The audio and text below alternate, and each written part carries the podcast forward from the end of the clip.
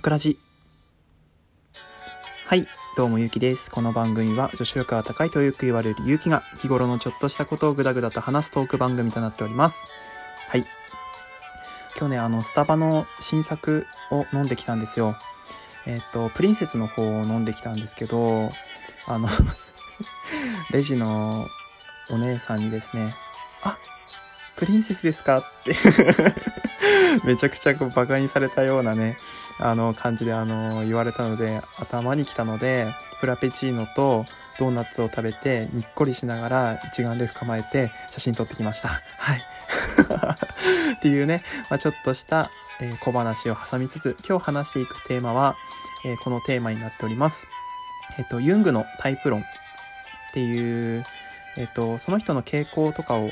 えタイプ分けする、え診断があるんですけど、それについて今日ちょっと話していこうかななんて思っております。きっかけがですね、あのー彼氏いないけど花嫁修行中のすみかさんが第28回でこのテーマについて話していて、もしよかったらやってみてくださいってことだったので、ちょっと便乗してやってみようかななんて思った次第です。で、ユングのタイプ論っていうのがさっき言った通り、その人の傾向を、えっと、タイプ分けしていくっていうことで、どれに当てはまるみたいな感じの、えっと、その性格とかね、をやる、まあ、就職とかの時に使うのかな？そういうものをやってる、えーものでございます。えー詳しくはね、すみかさんの方で、あの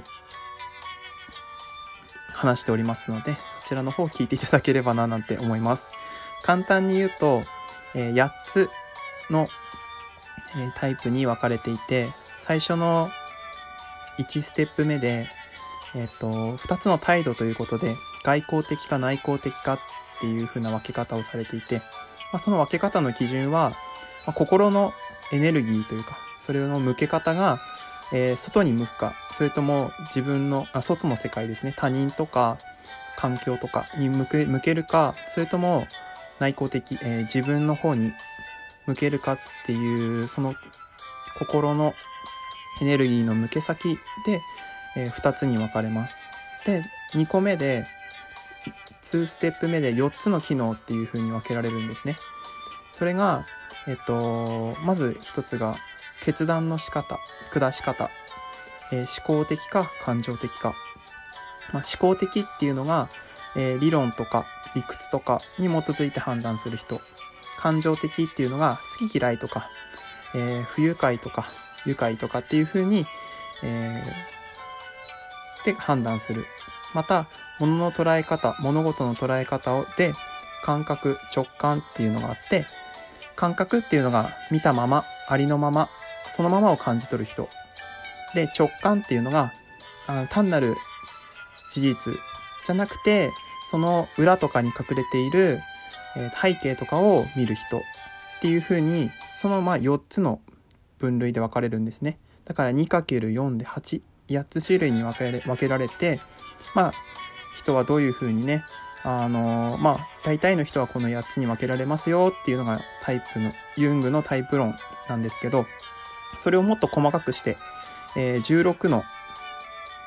えタイプに分けた、えー、16パーソナリ診断 パーソナル診断っていうのが、あの、すみかさんおすすめしてたので、自分それをやってみたんですよ。あの、URL 貼っときます。だいたい10分ぐらいでできる診断で無料です。で、自分がなった、これだよって、勇気が、これだよって、勇気の性格はこれだよって言われたのが、えー ENFJ っていう、えっと、俳優さんとかが、っていう風な分け方をされてる、えーパーソナル診断でした。はい。まあ、どういうやつかっていうと、まあ、天性の指導者で、情熱とカリスマ性に溢れていると。全人口の2%しかいないらしいですね。このタイプに 分けられるのが。で、日本人だと、あの、0.54%っていう風にめちゃくちゃ低い感じで、あの、政治家とか、コーチとか、教師とか、そういうのに向いてる人らしいです。もうちょっと掘り下げていこうと思います。はい。ちょっと BGM 止めますね。BGM 止めなくてよかったわ。このままいけるわ。はい。はい、ということで、えー、ENFJ、もう一個分かれて、ENFJT っていう風な主人公型っていう風に自分は分けられるらしいんですけど、まあ、それが、えっ、ー、と、まあ、どういう人なのかっていうと、人間関係、思いやりがあり、相談も熱心に聞き、他人に手を差し伸べることができます。周囲の状況判断をする能力に長けており、礼儀正しく、地位や環境を認識してそれを尊重した接し方を心がけます。また、注目を浴びることに喜びを感じるため、人とは違った行動をとることがあります。周囲の感情にとても敏感で、傷つけることを、傷つけるのを極端に嫌がります。また、自分自身もとても傷つきやすいため、批判にはとても敏感です。ということで なんか昔のトークでですね、自分やったのが、あのこうみんなに好きになってもらうっていう話をしたじゃないですか まなんか、そういうのがこう溢れ出てるのかなって。あと、まあ思いやりがあるとか、そういうのはわからないけど、結構、まあ相談に乗ったりとかっていう風に困ってる人がいたら助けるとかっていう風なのは昔からやったりしてますね。はい。はい。あと、あとはあのー、なんだろうな、注目を浴びることに喜びを感じるためっていうのは、ま、まあ、なん、なんかよくわからないけど、まあ、あの、バカやったりとか、ふざけるっていうのは、学校の頃とかね、よくやって、みんなの注意を引きつけたりとかっていうのはやってたので、まあなんか当てはまってるなぁなんて思いながら、ちょっと見てました。はい。次、生活です。オンとオフがはっきりして、えー、休日はとてもリラックスして過ごしています。またエネルギーを解放させることを大切にするため、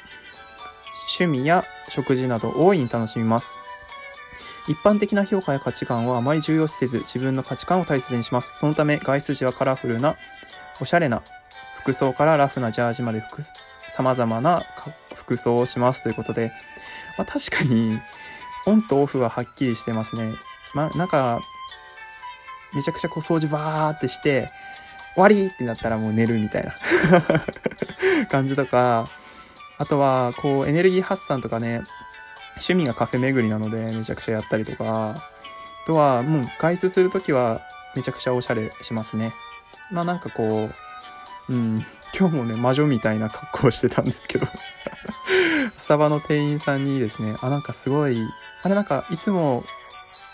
と違いますね、雰囲気みたいな。魔女っぽいですねって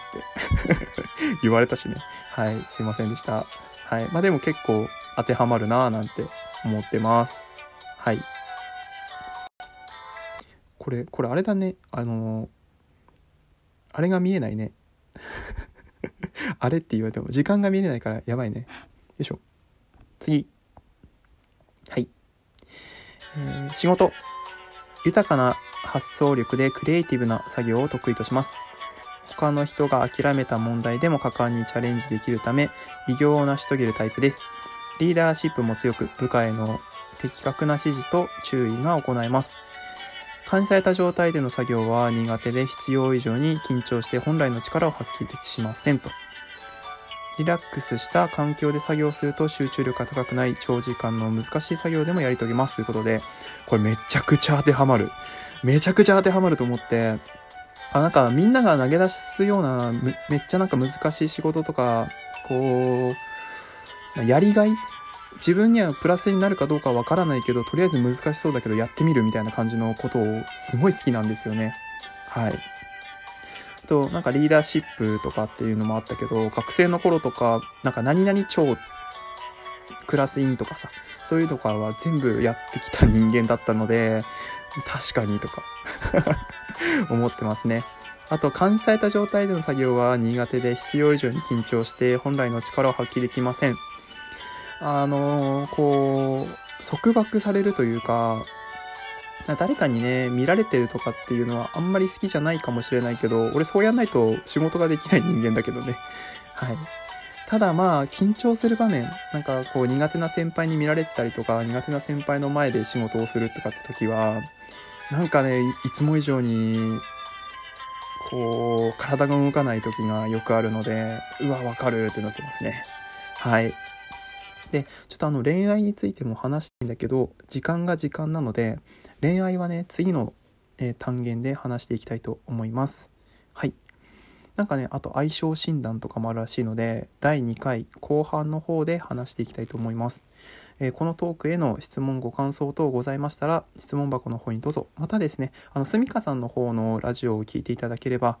このタイプ論について、えー、詳しく話しております。もしまああの話のきっかけになると思うのでもしよかったらやってみてください。それでは皆さんバイバイ。